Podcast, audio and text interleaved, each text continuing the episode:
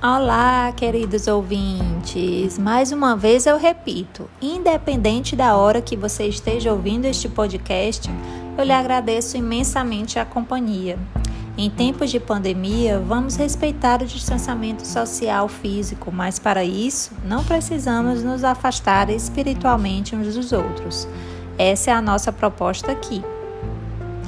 No âmbito da atenção primária à saúde, os profissionais têm contato com pessoas acometidas dos mais diversos problemas que os levam a buscar o um encontro consigo mesmo, com a sua espiritualidade, a fim de encontrar forças para superar, por exemplo, a doença, a solidão e o temor da morte, libertando-se numa atitude de transcendência.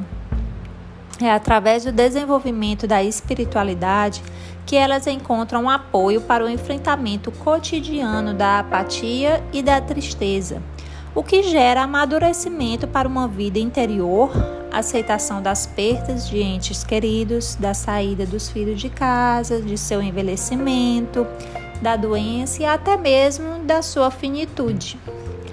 A educação em saúde é o campo de prática e conhecimento do setor saúde que se tem ocupado mais diretamente com a criação de vínculos entre a ação médica e o fazer cotidiano e o pensar da população.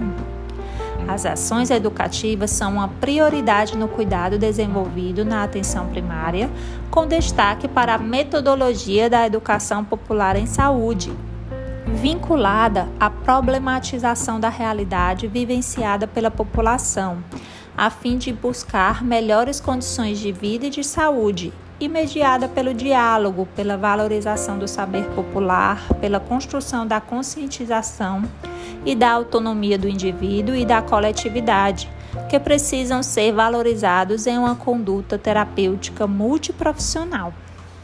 A educa educação popular desculpa, tem sido utilizada como uma estratégia de superação do grande fosso cultural existente entre os serviços de saúde e o saber dito científico.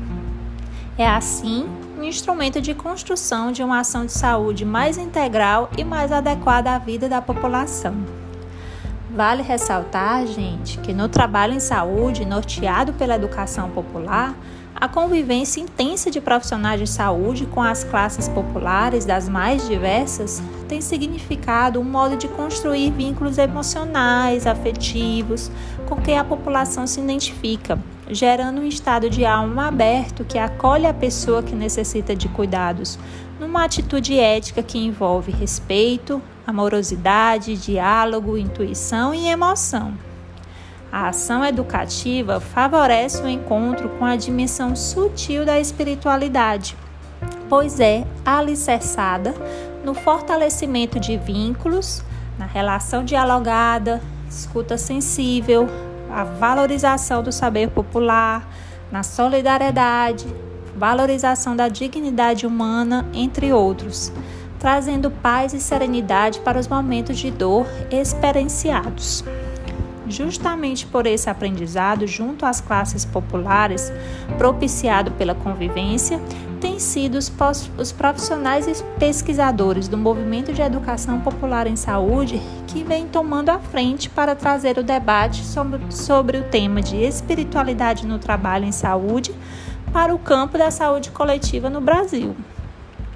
Na educação popular em saúde, os profissionais trabalham com um universo de significados, de crenças e de valores aprendidos na comunidade, como também convivem com a espiritualidade e a religiosidade que fazem parte da população. Quando o diálogo é fundamentado no amor, na humildade e na fé nos homens, faz uma relação horizontal, em que a confiança mútua é uma consequência óbvia que gera esperança e transformação. A participação do profissional de saúde neste processo de elaboração é dificultada pelo fato da sua formação não valorizar e não o preparar para lidar com dimensões subjetivas não expressas de forma racional e clara. Educação popular é também a elaboração conjunta dos sentimentos e motivações presentes nos grupos e nas comunidades. O diálogo, elemento metodológico central no pensamento de Paulo Freire, se refere também aos afetos. O educador popular precisa valorizar os sentimentos individuais e todas as expressões de insatisfação, inconformismo, revolta, alegria e carinho, criando espaço para que aconteçam.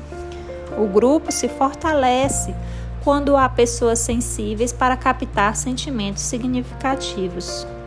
Muitas vezes não são necessárias muitas palavras sobre as emoções expressas, pois as pessoas se envergonham de trazer para espaços públicos de discussão a sua individualidade.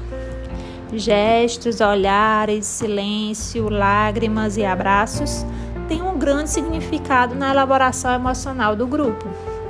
Para isto, é preciso criar um espaço de acolhimento destas realidades subjetivas que todos nós temos. A maior angústia do ser humano é se perceber em um mundo caótico cujos acontecimentos que marcam a vida não têm qualquer explicação dentro de seus sistemas de crença. Educação popular, nesta perspectiva, é valorizar a discussão não apenas das causas dos problemas e das estratégias de superação, mas também a compreensão do significado que eles estão tendo para as pessoas. Criar dinâmicas pedagógicas que possibilitem o balbuciar de sentimentos ainda elaborados de forma inacabada, estimulando expressões artísticas, corporais e religiosas, são linguagens adequadas para isso.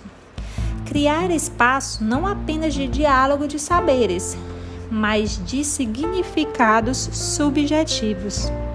Neste diálogo, sentidos coletivos vão sendo construídos e vão mobilizando para a transformação. Eu vou ficando por aqui, mas espero te encontrar no próximo episódio. Até breve!